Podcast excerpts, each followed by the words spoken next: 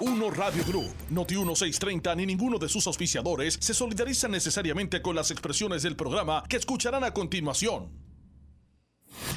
Escuchas WPRP 910, Noti 1 Ponce. La temperatura en Ponce y todo el sur sube en este momento. Noti 1630 presenta Ponce en Caliente con el José Moura. Bueno, saludos a todos y muy buenas tardes. Bienvenidos. Soy Luis José Moura. Y esto es Ponce en Caliente. Gracias a Julia Flores. Muchas gracias, Julia. Que me ha salvado ahí la vida, Julia. saludos a todos y muy buenas tardes. Bienvenidos a esta edición de Ponce en Caliente. Usted me escucha por aquí por Noti1 de lunes a viernes a las 4 de la tarde, de 4 a 5 de la tarde. Aquí analizamos los temas de interés general en Puerto Rico, siempre relacionando los mismos con nuestra región. Así que gracias a todos por su sintonía. Hoy es eh, lunes. Gracias a Dios que es lunes, inicio de semana. Hoy es lunes 20, bueno, ya es 29. 29 de enero del año 2020. 24. Así que gracias a todos por su sintonía. Doctor, ¿usted me está escuchando? Vamos a ver. No, no pienso que no. Eh, así que gracias a todos por su sintonía. Hoy vamos a estar eh, hablando de diversos temas, obviamente siempre relacionando los mismos con nuestra región. Así que eh, en ese sentido, gracias por su sintonía. Bueno, pues hoy hemos invitado a que nos acompañen. De hecho, está con nosotros aquí en los estudios de eh, eh, Noti1 en Ponce. Ya está con nosotros por aquí el doctor José Víctor Madera, quien es el presidente del Partido Independentista Puertorriqueño en Ponce. De hecho, es el candidato a la alcaldía de Ponce por el Partido Independentista Puertorriqueño, así que eh, le estaremos, le estamos dando la bienvenida, ya, ya mismito lo tendremos por aquí disponible. de hecho, ya está aquí, como dije, en los estudios de Noti1 aquí en Ponce. Así que vamos a hablar con el profesor ya mismito de los temas que acontecen. La verdad que hay una efervescencia política en Ponce. hay, hay situaciones, ¿verdad?, que se tienen que definir y que pueden poner contextos distintos en, eh, en lo que es eh, la contienda política en la ciudad. Pero vamos de inmediato a darle la, bienvenida. Está con nosotros el presidente del Partido Independentista Puertorriqueño en Ponce. De hecho, es el candidato a la alcaldía de Ponce eh, por el PIB. Doctor José Víctor Madera, ¿cómo está usted? Bienvenido. Bien, bueno, muchas gracias por la invitación, Maura, a ti, a los amigos de Noti1 Ponce y saludos a los amigos y amigas que nos escuchan. Me siento muy bien, muy bien, gracias a Dios. Qué bueno. Eh, bien, me imagino que viene de la universidad. Sí, vengo de la universidad y de una gestión de esas domésticas, eh, de, como el carrito del gas, dando pon y, haciendo mandaditos de la casa, específicamente llevando a la Escuela de Bellas Artes a mis dos nietas mayores. Que eso es, que es, que es importante. Eh, ¿Cuán importante es la familia para, para, el, para el doctor José Víctor Madera? Bueno, yo creo que en cualquier sociedad la familia es, la base que constituye la organización, en primera instancia. En segunda instancia, desde mi particular criterio, la primera patria es la familia. Eh, comentaba yo en estos días con, mis estudiantes que el, el, primer sentido de la realidad que tenemos los seres humanos es el núcleo familiar. Porque cuando empezamos a abrir los ojos, cuando empezamos a entender las cosas, ¿a quiénes tenemos? Tenemos a nuestro núcleo inmediato, mamá, papá, eh, hermanos, si hay más hermanos mayores, eventualmente salimos de ese núcleo, nos vinculamos con la calle, con la comunidad, luego con el municipio y finalmente con el país. Así que no cabe la menor duda que lo que nos empieza a formar es el vínculo con, la familia y, es, por eso es tan importante que padres y madres eh, traten a sus hijos con amor. A mí me da una profunda lástima cuando escuchamos noticias de, niños y niñas abusados eh, por, vamos, por, su núcleo familiar inmediato. Siempre es una tragedia, no importa quién abuse, pero es más doloroso cuando ese abuso viene de la propia sangre, porque a mí me parece que la fibra humana no está hecha para eso. Definitivamente. Y quería comenzar destacando, ¿verdad? La piedra angular de la familia en la sociedad, porque estamos en tiempos donde eh, ¿verdad? hay un lastre social que la verdad que nos está agobiando en el sentido de, estas muertes violentas, eh, muertes, feminicidios, eh, por violencia de género y bueno, ya, ya vemos recién el caso de Yauco, que tanto ha consternado, ¿verdad? Nos ha consternado a todos. Sí, mira, a, mí me parece que eh, en ese sentido, Moura y amigos y amigas que nos escuchan, eh, precisamente es desde el hogar que tiene que empezar a darse ese, eh, ese cultivar los valores que nos van a definir en el futuro, sobre todo el respeto. Eh, particularmente ese respeto entre papá y mamá, ¿verdad? Eh, que los hijos vean que su padre trata a, su esposa, a su pareja, como, como una madre y que a su vez ellos vean que la mamá trata a su papá como un padre. No estoy hablando del vínculo esposo y esposa, sino el respeto. Eh, porque desde ahí ellos van construyendo unas percepciones de lo que es ser mamá y de lo que es ser papá, y de lo que son las relaciones de pareja también. Así que por eso la, literatura lo tiene muy bien estudiado.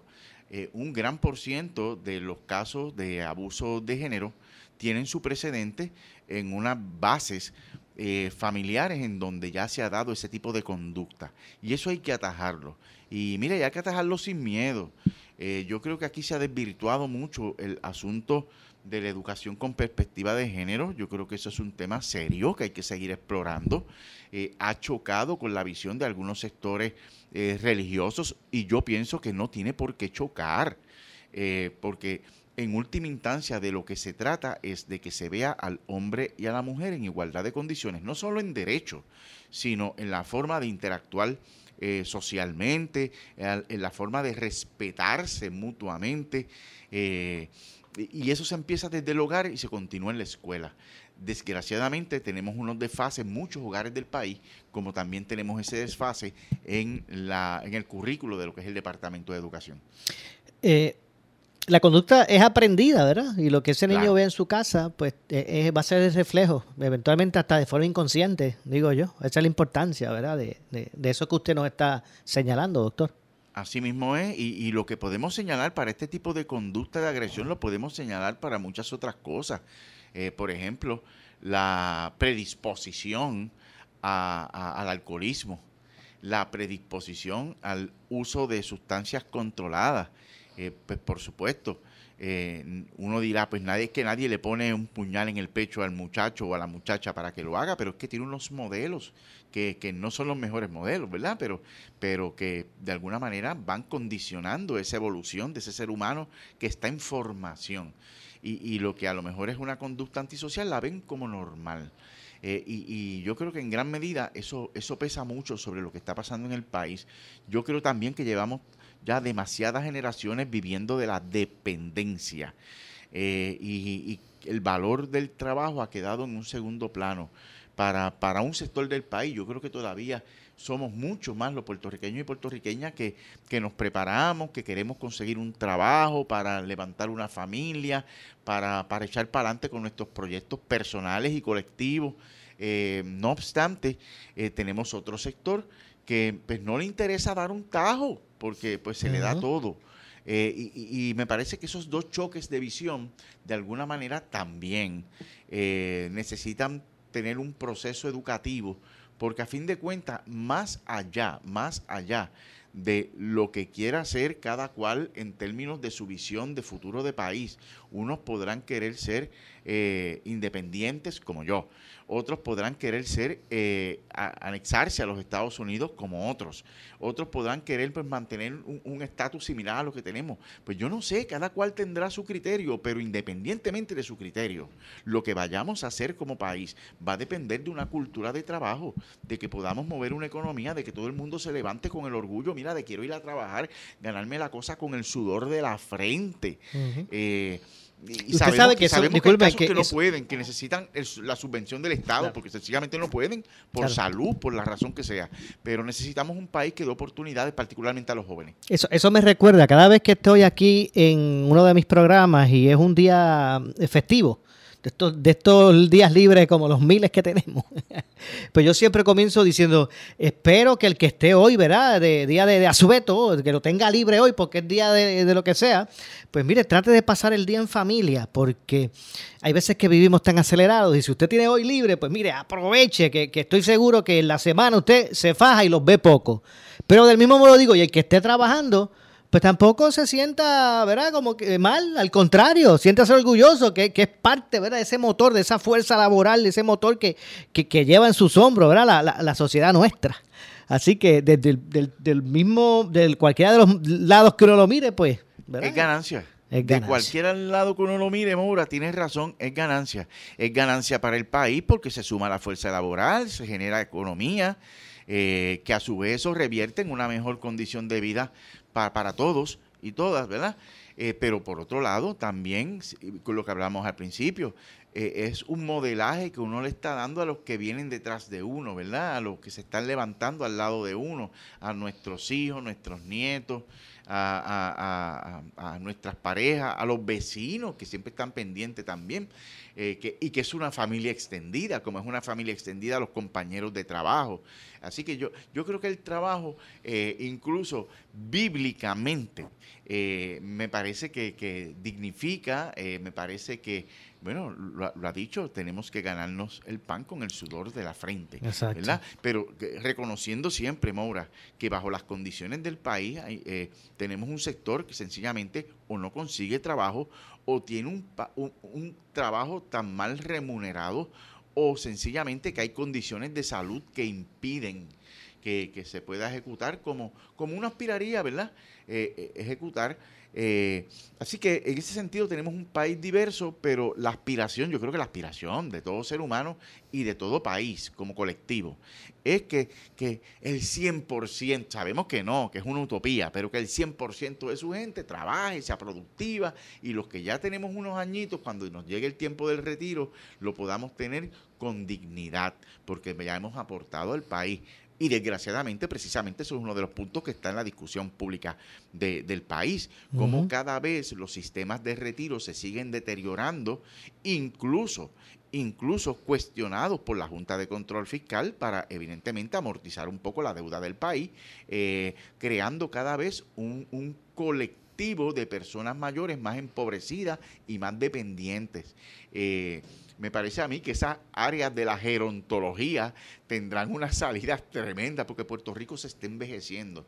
Bueno, hemos visto propuestas recientes de diferentes sectores, de diferentes partidos, para tratar de atraer jóvenes, para tratar de que los, los jóvenes pues, puedan tener más hijos, pero claro, eso acompañado con el actual escenario que tenemos no, no, es, no, no entusiasma mucho, porque evidentemente uno también quiere tener hijos bajo unas condiciones Claro. eh, adecuadas. Entiendo. Ho- Hoy veía, leía una reseña de, aunque yo entiendo que 50 años, ¿verdad? Eh, eh, Es un, todavía hay una vida. 50 años, ¿verdad? Este, está, está como que a mitad del camino, Ah, pero... Bueno, eh, Moura, eso yo te lo tengo que comprar, pero Por eso. perfectamente yo creo que nos conviene a los dos. Exactamente, por, por ahí.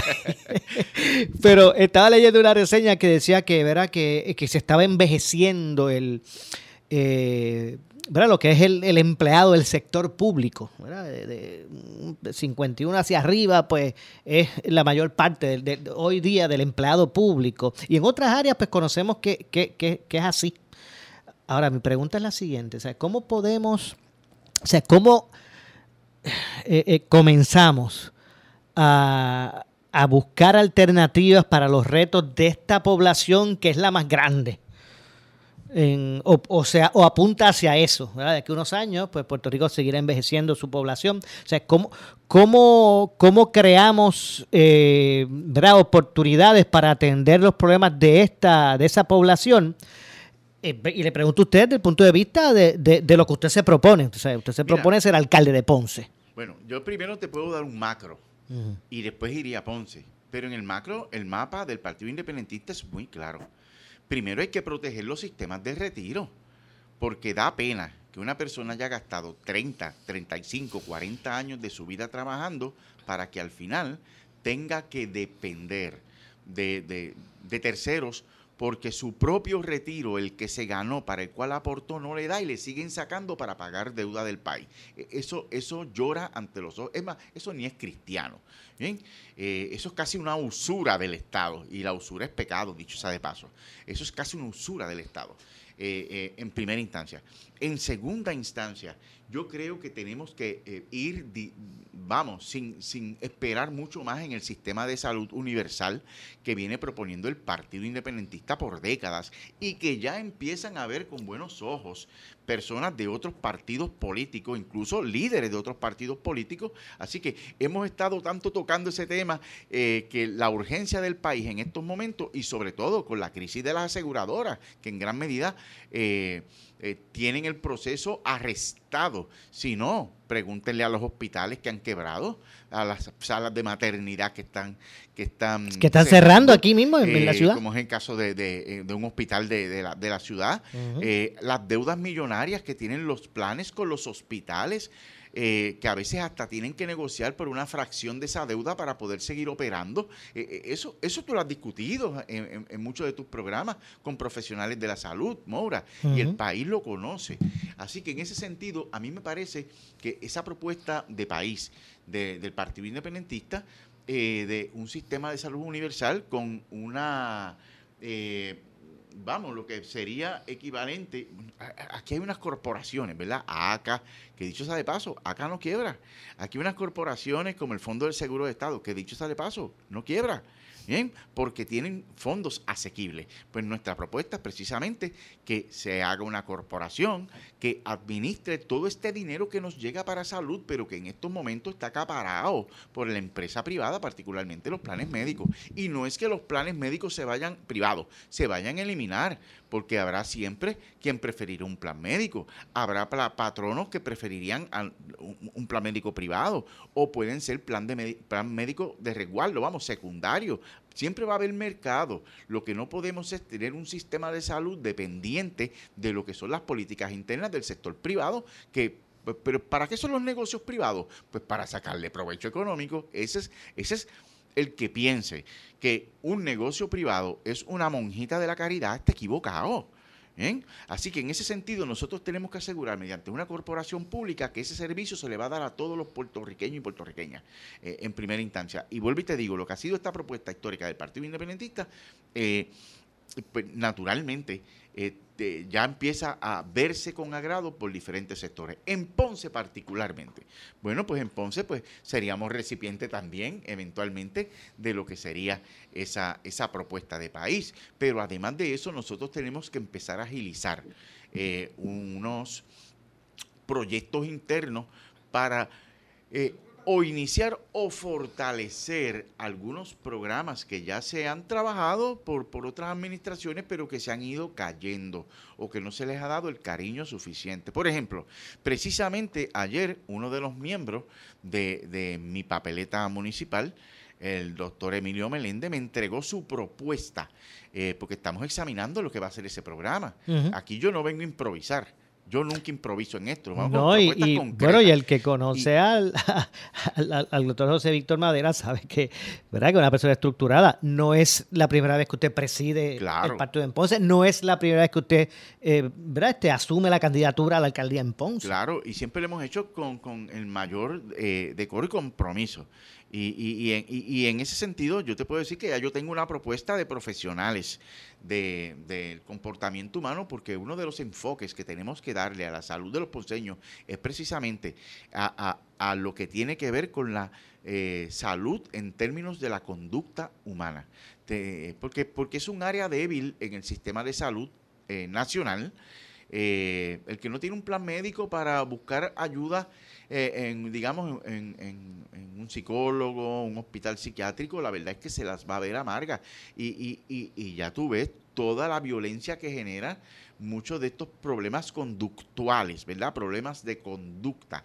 Pues queremos fortalecer eso como parte de los servicios de un sistema de salud integrado en Ponce, eh, particularmente esa parte, como también otra vez para las personas eh, que, que, o están sin hogar o que no tienen eh, los recursos para salir de la adicción, ¿verdad? De la drogodependencia. Eh, aquí hemos tenido históricamente, gracias a Dios, que hemos tenido unas entidades eh, y, y, unos profesionales de la salud que desprendidamente han tenido eh, fundaciones, incluso a motu propio, se han encargado de atender parte de esta población, pero eh, eh, el Estado tiene que tener un compromiso que vaya más allá de la buena voluntad de ciudadanos o de organizaciones privadas. Y sí se puede hacer un, unas conexiones uh -huh. y establecer unos proyectos que, que dialoguen eh, y reforzar lo que tenga el ente privado, pues el, el, eh, que no lo tenga el municipio que lo fortalezca y, vice, y viceversa, ¿verdad? Si el municipio tiene unos recursos que pueda fortalecer a ese ente privado, pues eh, de igual manera, que pueden ir desde identificar fondos como hasta, eh, eh, si se quiere, donativos en especie o, aportación en especie. De, recursos del municipio. De hecho, hablaba hace poco, eh, doctor, con, con, Juan de Dios, el de eh, Cristo Pobre, Centro Cristo Pobre, y yo le decía, eh, a la verdad es que en Ponce hay muchos, muchas, este, eh, muchas organizaciones, muchas personas que, que, dan la mano, que hacen labor social, que atienden especialmente a, la, a las personas sin hogar. El, el perfil de, la persona sin hogar no es, únicamente el que a veces pensamos de primera instancia, que es el adicto de la calle. ¿Verdad? Esto es mucho más complejo. Y este, yo decía, bueno, hay mucha gente en Ponce que, que te puede adicto de anera, pero a veces lo veo, los veo como, como que hay que poner orden. Mira, y precisamente eso es lo que te planteaba. Uh -huh. Tiene que haber un esfuerzo concertado entre el municipio eh, y, y la gerencia del municipio y estas organizaciones y ciudadanos particulares que de su bolsillo ayudan o con comida o con medicina a, a, a, muchos, ¿verdad? De las personas que están sin hogar. Algunos de estas personas que muy bien has hecho la aclaración eh, eh, y que está en récord, ¿verdad? Y yo así lo, lo asumo también. Muchas son personas que tienen un problema de drogodependencia serio pero muchas otras no. Es uh -huh. que sencillamente no tienen los recursos y son gente muy valiosa. Ajá, de hecho, discúlpeme. De, de, de, diferentes maneras, incluso claro. dando testimonio uh -huh. de, de, cómo se puede echar hacia adelante cuando la voluntad y el Estado eh, colaboran para que ese proceso se dé. Si me permite. Sí, sí, adelante. Eh, sí, sí, mira, claro. Yo, yo tengo un caso de, un estudiante, yo lo tuve en el salón ese estudiante, eh, da, da, pena decirlo, yo lo veía como un estudiante, uno más en el salón, vamos a decirlo así, sin que suene despectivo, vamos, un muchacho muy talentoso, participaba, nunca se quejaba de, su, de, de las deficiencias que pudiera tener, eh, y cuando se traslada a Río Piedras, como a los seis meses, llega esa noticia que trascendió en el país de un estudiante que se hospedaba en su carro y que dependía de la caridad de la comunidad para poder comer. Donde se bañaba y hacía sus cositas en los baños de la universidad. Mira, e, eso a mí me dio un dolor tan grande porque yo lo tuve de frente y nunca me enteré. Eh, uh -huh. Y yo estoy seguro que como él hay miles en el país, estudiantes y no estudiantes. Eh, y, y ese punto, precisamente un ejemplo de ese tipo quería traerle la, porque ahorita cuando le pregunté al, al, doctor José Víctor Madera si venía de la universidad, no es que él esté haciendo su segundo doctorado, es que es un profesor universitario, ¿verdad? De, de, de muchos años. Y, y, ante eso también le hablaba del perfil de del, la persona sin hogar o, o el problema del sin hogarismo. Eh, y, que, y que no es como a veces pensamos, que eh, eh, la persona sin hogar es el deambulante de la calle que tiene problemas de adicción o, o, de salud mental. Ese no es el perfil únicamente.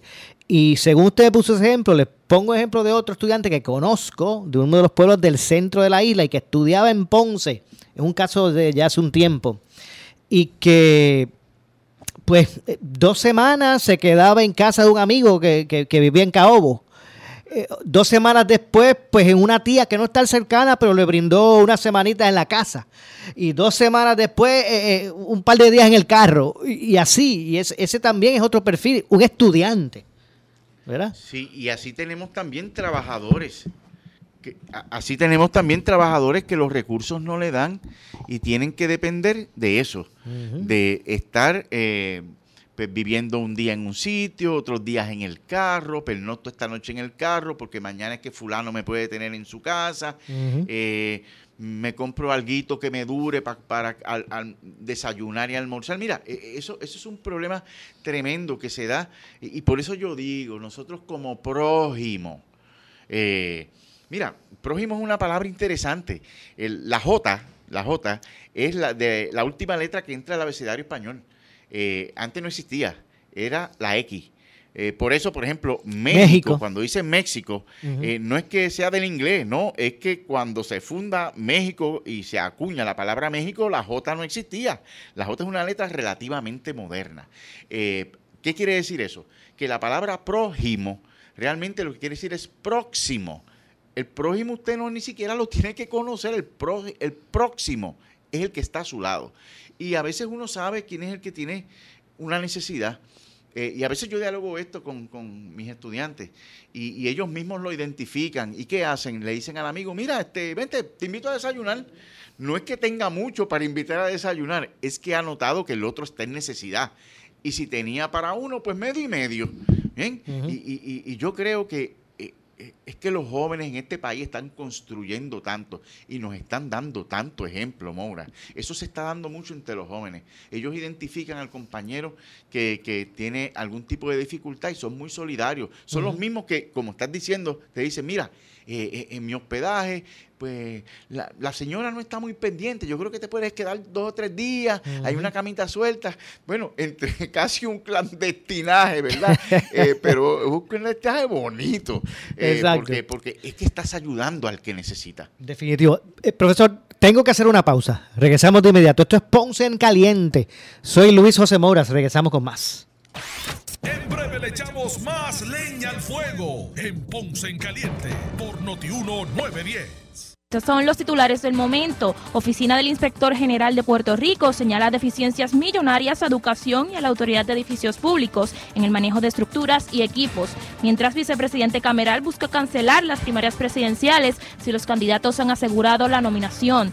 Asociación de Restaurantes de Puerto Rico asegura que la mano de obra es el principal reto para los dueños. Condenan a 169 años de prisión a autor de masacre familiar en Trujillo Alto y arrestan a tres adultos y un menor en medio de sepelio en Corozal.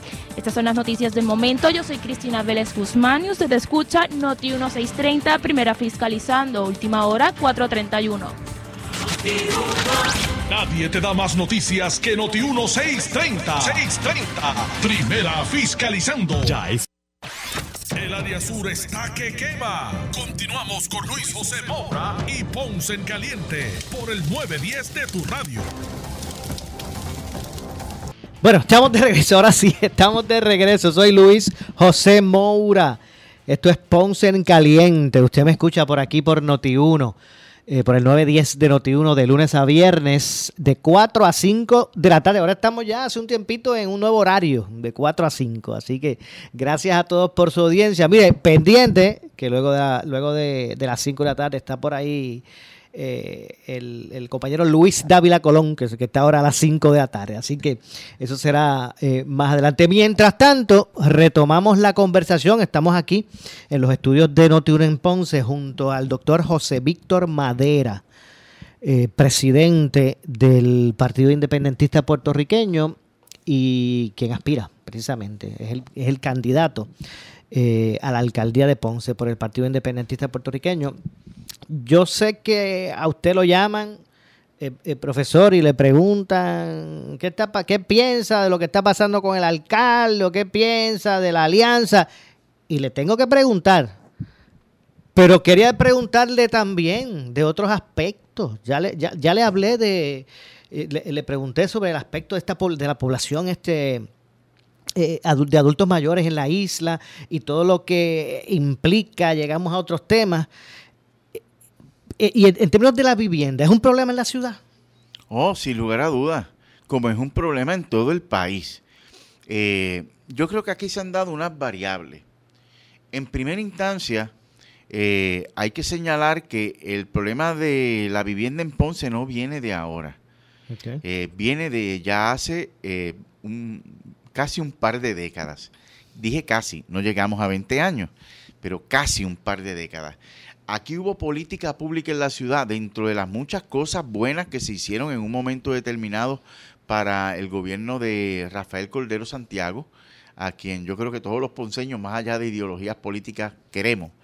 Eh, eh, sin embargo, hubo una, una política pública en aquel momento que yo creo que bien intencionada del alcalde, quiero decir que fue muy bien intencionada del alcalde eh, Cordero Santiago, sin embargo, no, la intención no, no se comportó como, como se previó. Y, no sé si recuerdas, Maura, y los amigos y amigas que me escuchan, cuando en Ponce se empezó a fomentar la construcción de casas de alto costo. ¿eh? Eh, y el racional era un racional que uno podría pensar razonable, porque lo que se planteaba en aquel momento era que vinieran entonces personas de mayor poder adquisitivo que inyectaran a la economía de la ciudad y que hubiese desarrollo económico. El problema eh, estuvo en dos cosas. Número uno, que en eso nos empezó la crisis económica, no en Ponce, en todo el país. ¿bien? Eh, a lo que se le sumó la, aquella famosa crisis que se generó en Estados Unidos y que repercutió en todo el mundo con el asunto de los intereses bancarios y muchas personas que no tenían las condiciones para comprar.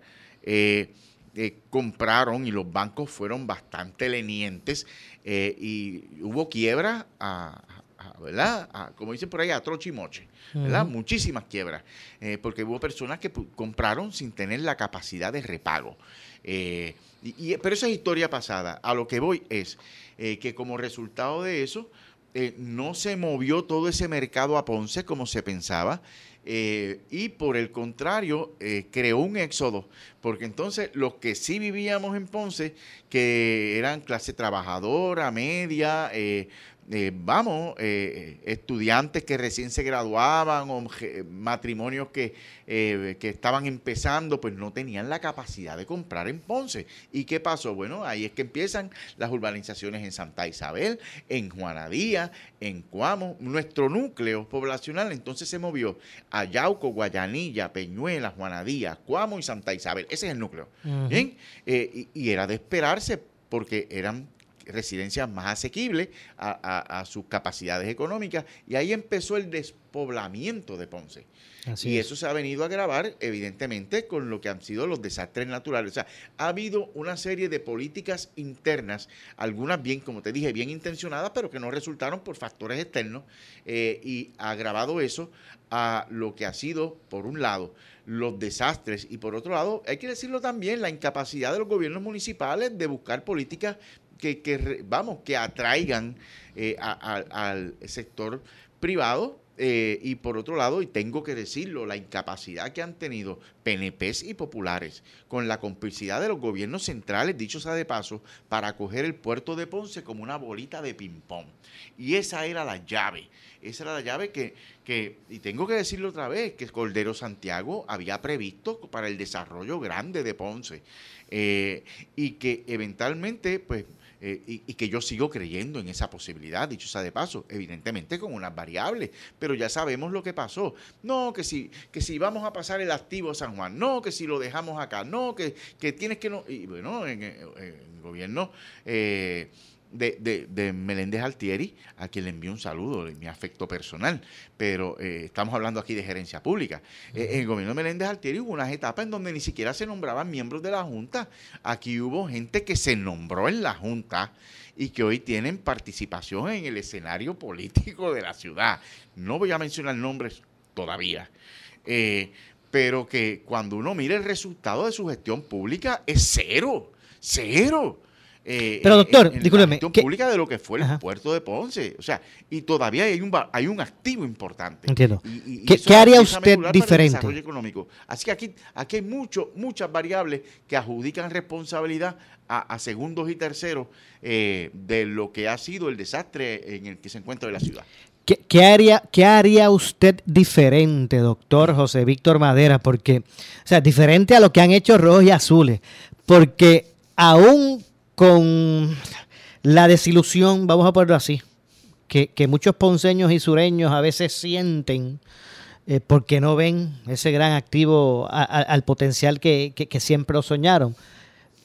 ¿Verdad? Todavía, todavía el sentimiento de- de- del puerto está ahí. Eh, todavía la gente no pierde la esperanza que eso puede ser un gran polo de desarrollo económico. Mira, yo, yo creo que en primera instancia hay una noticia muy buena para Ponce que desgraciadamente los precandidatos y candidatos a alcalde en Ponce no reseñaron excepto este servidor. Eh, y fue la aprobación de, en la Cámara para que la, el, el puerto, el aeropuerto Lo- Los, activos del aeropuerto se Mercedita pase a la autoridad del puerto de Ponce. Y yo creo que eso es una medida sabia para y que le conviene a la ciudad. Y tenemos que aprovechar esa coyuntura. Porque una de mis propuestas históricas, y que creo en ella todavía, es que se establezca un corredor entre aeropuerto y lo que podría ser eventualmente el puerto de Ponce trabajando por fases, por fases, eh, eh, y consolidar eh, lo que es la mecánica y el desarrollo económico desde el aeropuerto con lo que es la mecánica y el desarrollo de lo que es el puerto de transbordo. Eh, y ahí tengo que decir que hay una propuesta histórica que yo no sé cómo los alcaldes de la ciudad y los candidatos que han tenido esta ciudad para la alcaldía no lo han explotado. Yo lo planteé, pero evidentemente yo no salí electo. Bien, pero sigo con el mismo entusiasmo, Moura, y- y- y- y con más capacidad de trabajo. Eh, que aquí hay un estudio, lo hizo Disur. El estudio de Disur planteaba que e- en el caso de, de lo que eran los terrenos de Guayanilla, eh, se debía hacer ahí una enorme fábrica para crear paneles solares y que esa fábrica sirviera no solo para distribuir al país a unos precios preferenciales, cómodos, eh, para los, los habitantes de Puerto Rico, eh, con unos subsidios.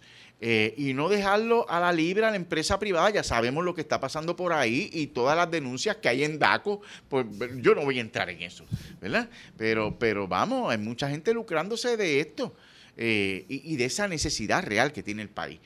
La, propuesta mía era que dado que no se hizo nada allá por unos asuntos primero de herencia en esos terrenos y segundo de una enorme contaminación cuyos dueños no querían asumir el, el- el costo de la descontaminación previo a un- una posible venta al Estado, eh, que nosotros tenemos aquí eh, precisamente los terrenos para hacerlo. Y que en la medida en que nosotros pudiéramos crear esa fábrica, podíamos incluso eh, empezar con un proceso, porque ya se nos había ido un poco el barco para los planes iniciales de Cordero Santiago. Bien, Eh, mi propuesta era, vamos a empezar con almacenes de distribución. Estos almacenes de distribución se pueden beneficiar con costo cero en energía eléctrica porque tendríamos la fábrica ahí, tendríamos vamos, unas pequeñas fincas para generar electricidad para estas, eh, eh, estas empresas que se fueran ubicando en el área y que empezaran a darle vida. Porque ese no iba a ser el fin, ese era el principio. ¿Por qué? Porque si uno mira ahora mismo toda esa área, eso es un pastizal.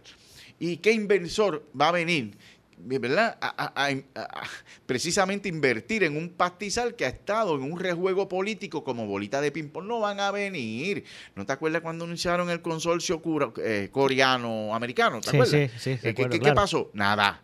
Eh, cuando la exalcaldesa anunció eh, unas negociaciones con, con, con el estado de. Florida, ¿y qué pasó? Que hasta eh, la homóloga en el estado de Florida tuvo que desmentir la cosa. Eh, miren, aquí no ha pasado nada. Pues la propuesta es que hay que crear un, un tipo de actividad inicial, inicial, que llene el ojo al que va a invertir, que cree actividad económica con un subsidio en energía eléctrica a partir de una misma planta que nosotros podemos eh, desarrollar en esos terrenos. Miren, esto no es Disney lo que yo le estoy hablando, ¿saben? Es que ya hay un estudio de Disur que midió eso y las posibilidades de mercadeo, no solo en Puerto Rico, sino incluso para exportar al área del Caribe, que ya había un plan un plan de mercadeo al área del Caribe. O sea, esto está estudiado, lo que no ha habido es voluntad y lo que han hecho es jugar a la bolita de ping-pong, populares y PNP, pero ya eso está. Si nosotros podemos iniciar esa primera fase, entonces sí, podemos buscar un verdadero operador que le meta billetes al, al puerto, porque ya, ver, ya no va a haber un pastizal con los caballos realengos ahí. Ya lo que va a haber entonces, mira, esta gente está organizada, esta gente ya tiene almacén de distribución, esta gente nos está dando subsidio eléctrico a partir de una planta que ellos hicieron. Y no solo tendríamos esa posibilidad, sino que tendríamos la posibilidad de todo el mercado suramericano y parte del Caribe, no solo ya desde el puerto de Ponce, sino también desde eh, el aeropuerto. Mientras tanto, nos pasó por el lado Cuba, nos pasó por el lado Panamá, nos pasó por el lado el, eh, Nicaragua, que está haciendo República Dominicana. Eh, y, el este, el este de los Estados Unidos. Así, esto no es cuestión aquí de bandera, que si es de un sector o es de otro. No, no, esto es la economía. Y la economía se mueve más rápido incluso a veces que la política. Y, y nos han pasado por el lado. Pero todavía yo tengo fe en que podemos entrar en esa competencia, pero tenemos que hacerlo con un programa real, con un programa por fases, medible y que se vaya ajustando de acuerdo a cómo está el mercado. Entiendo. Eh, profesor, de otra parte, no quiero que se me acabe el tiempo usted como, como candidato a, la alcaldía de Ponce por el Partido Independentista Puertorriqueño, pues es uno de los protagonistas de lo que es este, bueno, que es el, ámbito político en, la ciudad. Toda esta situación que atraviesa el alcalde, eh, en este momento alcalde suspendido de Ponce, eh, ¿cómo, verá, cómo, cómo impacta lo que es el juego político de la ciudad? ¿Cómo usted lo ve? toda esta situación que está atravesando la ciudad de Ponce con su alcalde? Mira, yo creo que, que, haces un preámbulo eh, magnífico. Aquí quien pierde es la ciudad.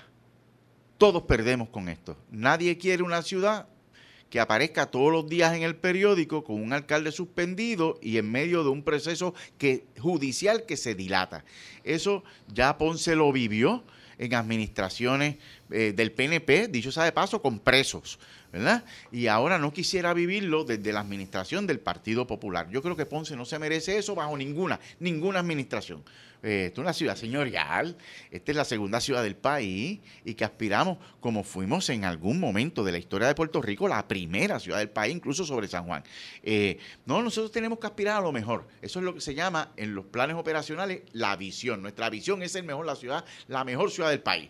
Bien, eh, después vendrán las metas y los objetivos y vamos a ver hasta dónde llegamos. Pero tenemos que tener propósito. y es triste que eh, tenemos una ciudad que parece que en estos momentos no tiene propósito. Su propósito en estos momentos es ver si el alcalde va preso o no va preso. Y esa no debe ser. Es un drama personal para él que yo lamento mucho. Porque, como tú sabes, Mora, yo lo conozco. Claro. Y, lamento ese drama personal. Eh, ahora, desde el punto de vista político, esto le ha caído al Partido Popular eh, y, lo ha llevado a una crisis tremenda, en donde yo creo que han operado dos cosas. Eh, número uno, eh, la incapacidad que ha tenido el alcalde de ceder espacios, por un lado, en un momento en donde pudo hacerlo sin tener que llegar a esta etapa, y por otro lado, la incapacidad que ha tenido las dos presidencias del Partido Popular. Eh, primero, con José Luis Dalmao y ahora con Jesús Manuel Ortiz, que no han tenido la capacidad de liderato para resolver el asunto de golpe y porrazo como hay que resolver un asunto como ese. Pero eso es un problema de populares, que dicho sea de paso, Mora, te tengo que confesar que a mí no me preocupa mucho, ¿verdad? Los problemas internos del Partido Popular, pero eh, eh, es una realidad objetiva, es una realidad, bueno, tan objetiva es que todo el mundo se enteró que prácticamente sacaron de Ponce a un delegado presidencial del Partido Carlos Vizcarrondo y una persona seria, Visco Arrondo, una persona que goza del respeto de muchos sectores del país. Eh, eh, así que estamos en un escenario en donde tenemos un alcalde que dice que, ah, eh, vamos, que hay un acuerdo con su partido político que hacia una que al límite de una fecha dada, que creo que es el 28 de febrero, eh, si no se resuelve la cosa se renunciaría, pero por otro lado vemos unas acciones de su defensa pidiendo, ¿verdad?, eh, un, un, proceso de revisión eh, o de alzada respecto a, a, lo que es la decisión del tribunal en Ponce de no trasladarse eh, a, otra sala fuera de Ponce eh, eh, el caso, lo que podría dilatar el proceso todavía más. Y, yo tengo que decirlo con mucho respeto.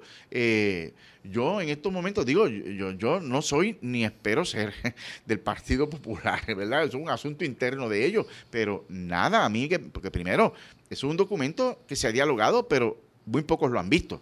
Eso en primera instancia. Y en segunda instancia, eh, ya, hemos visto, ya hemos visto otras instancias donde el alcalde dice una cosa, pero luego, por las razones que sea, él ha aducido, ¿verdad?, unas, unas revelaciones divinas en algunos casos, otras veces unas recomendaciones de, su defensa. Eh, por las razones que sea, pues ha habido un reversazo o no se ha dado lo que alegadamente se iba a dar. Pues yo como espectador, como un ponceño más, no tengo garantía de, francamente, de que eso se vaya a dar. Pero si se diera, entonces tenemos una primaria casa entre Tito Folquet y Manly Cifre, que ya los dos públicamente han expresado que tienen su intención. Eh, y, si se, y si ese fuera el caso, vamos, mira, Maura, nosotros somos de Ponce. Eh, los que somos de Ponce sabemos que ahí hay unas fuerzas encontradas. Eh, los que somos de Ponce sabemos que las relaciones no son las mejores. Los que somos de Ponce sabemos que incluso frente a la alcaldía eh, hubo un choque de palabras, eh, pero, eso evidentemente yo me lo guardo y no lo hago público, pero, pero los que son de Ponce lo saben. Eh, así que en ese sentido, aquí lo que se está casando es una primaria muy contenciosa, muy complicada en un escenario en donde ya de por sí el Partido Popular está en una crisis política.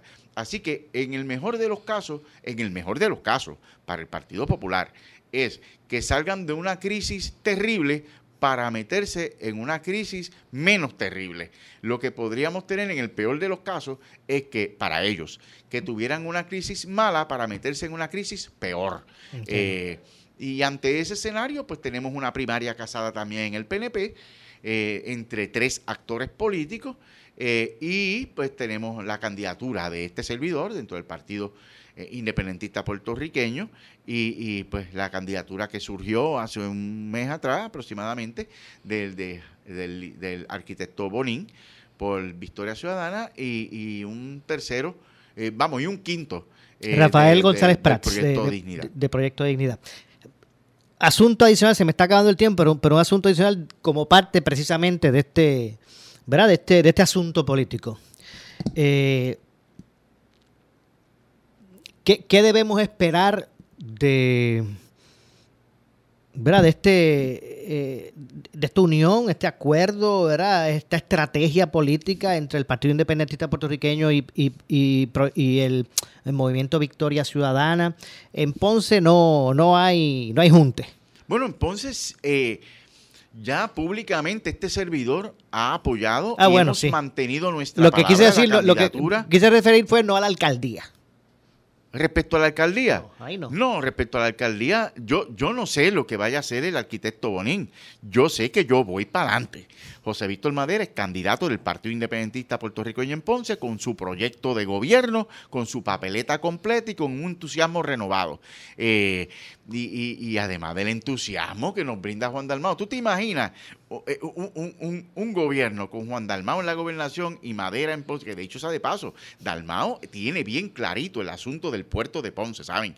Así que en ese sentido yo creo que, mira, y, lo digo no por hacerme ahora mismo una autocampaña, es que yo lo tengo tan claro, que la, la, eh, la conexión, el escenario de Dalmao en la gobernación y José Víctor Madera en, la alcaldía le daría un impulso a la economía de Ponce, particularmente en ese corredor entre aeropuerto y puerto de Ponce. Así que usted, usted le diría al arquitecto Bonín, que, eche para adelante, que habrán a, otros, a otras esferas acuerdos entre ambas colectividades, pero aquí en Ponce para la alcaldía eso no existe, que eche para adelante. Ah, no, no, sí, que él eche para adelante y, y, nosotros tenemos un acuerdo, eh, acuerdos institucionales entre las organizaciones que vamos a tener unas campañas eh, amistosas y, y, todo lo demás, ¿verdad? Así que en ese sentido, eh, que él le presente su propuesta a la ciudad y yo presentaré la mía. Como lo mismo, no, no solo personalizo en Bonín, lo personalizo en el que gane de los PNP, lo personalizo en, en, en vamos, en todos los candidatos. Yo voy a presentar propuestas y yo quiero debatir esas propuestas. Eh, y desde ahora lo adelanto, eh, yo aspiro a que no solo los medios de comunicación, sino organizaciones cívicas, organizaciones profesionales, eh, establezcan debates, porque estamos en un momento coyuntural para la ciudad. Vamos, ha salido un estudio que Ponce es la tercera ciudad en riesgo de quiebra en todo Puerto Rico. Primero Villalba.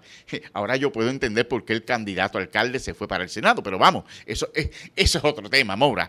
Eh, segundo Patillas y tercero Ponce. Eso yo lo quiero debatir, porque quien vaya a ser alcalde tiene que tener prioridades, tiene que tener propuestas concretas que sean por fases medibles y que le aseguren el bienestar a todos los ponceños y ponceñas. Yo estoy claro, yo estoy claro con mi mapa este junte, este junte Victoria, va a ser algo para que se diga, bueno, eso eh, terminamos siendo los partidos de mayor crecimiento porque aumentamos un 20% más de votos, o esto es algo que pueda llevarlos a, ocupar puestos electivos. Bueno, a nivel nacional, la prensa ha reseñado que Dalmau está a 4% de la gobernación. O sea, esto es serio. Eh, y, cada vez son más la gente que se entusiasma. Mira, Mora, que, que, no se entere el país, pero te voy a decir algo. En estos días se integró al comité un ex líder del Partido Popular, joven, eh, en Ponce, y, y, mira, y está trabajando como el que más en el comité. Y este fin de semana llegó también al comité un ex líder del Partido Popular. No voy a decir qué funciones tenía, porque no, no quiero tirarlo al medio, pero me dijo, sí. mira, no es que solo los voy a apoyar, dime cómo les puedo aportar económicamente. O sea de que, es que se trata. O sea que, que, que los populares se están vaciando en el PIB. Y los PNP también. ¿Sabes qué es lo que pasa, Maura? Eh, yo no te puedo decir si vaciando o no vaciando pero existe un descontento, porque en todos los partidos hay gente buena, hay gente decente. Eh, eh, la, base de los partidos son gente como tú y como yo que nos levantamos cada día a echar para adelante, a, trabajar, a, que nuestras familias puedan tener un buen futuro. Y, y, eso, en eso no nos separan los partidos políticos.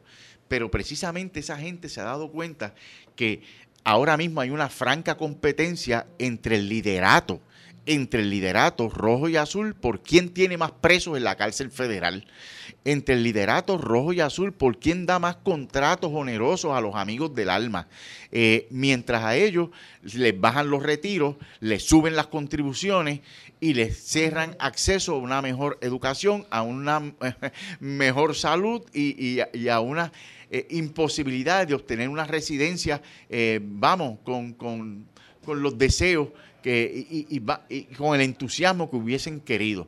Eh, y, en ese sentido, yo te digo lo que me han dicho estos amigos que han del Partido Popular, como me han dicho también del PNP, que los tengo. Eh, dicho sea de paso, una de, la, de los miembros de mi papeleta es la hija de un líder histórico del PNP y la tengo en mi papeleta eh, de legisladora municipal, pero voy a hacer una conferencia para eso, una conferencia okay. de prensa, ya la anunciaré, ya la anunciaré. Vamos, eh, no, no vamos, a, vamos a darle el espacio decirlo, nada, lo que te quiero decir es que de los dos partidos que han gobernado en el país eh, ya se están defraudando su su, su, gente buena, su gente, la gente que se avergüenza de lo que están haciendo y, y, se están integrando, muchos de ellos al Partido Independentista puertorriqueño. Doctor, gracias, gracias por su tiempo. Maura, gracias, por, gracias por, por, la invitación, disfruto mucho contigo. Hace tiempo que no tenía una conversación como la que tuvimos hoy y principalmente en la primera parte del programa para reflexionar sí. de cosas que van más allá de la política, que es la fibra humana que todos los amigos y amigas, ¿verdad? Tienen y que trascienden cualquier color político. Así es. Gracias, eh, Gracias doctor, por estar con nosotros. Ahí escucharon al doctor José Víctor Madera, candidato a la alcaldía de Ponce por el Partido Independentista Puertorriqueño, presidente del Partido Independentista Puertorriqueño en Ponce. Nos vamos. Yo regreso mañana como de costumbre a las 4 de la tarde aquí en Ponce en Caliente. Soy Luis José Moura que se despide. No se vaya nadie que ya está listo Luis Dávila Colón con su mirilla. Noti uno continúa. Esta es la estación de Luis Dávila Colón, WPRP 910 AM, W238DH 95.5 FM en Ponce, WNO 630 AM, San Juan, Noti 1 630. Primera fiscalizando. Uno Radio Group, Noti 1630 ni ninguno de sus auspiciadores se solidarizan necesariamente con las expresiones del programa que escucharán a continuación.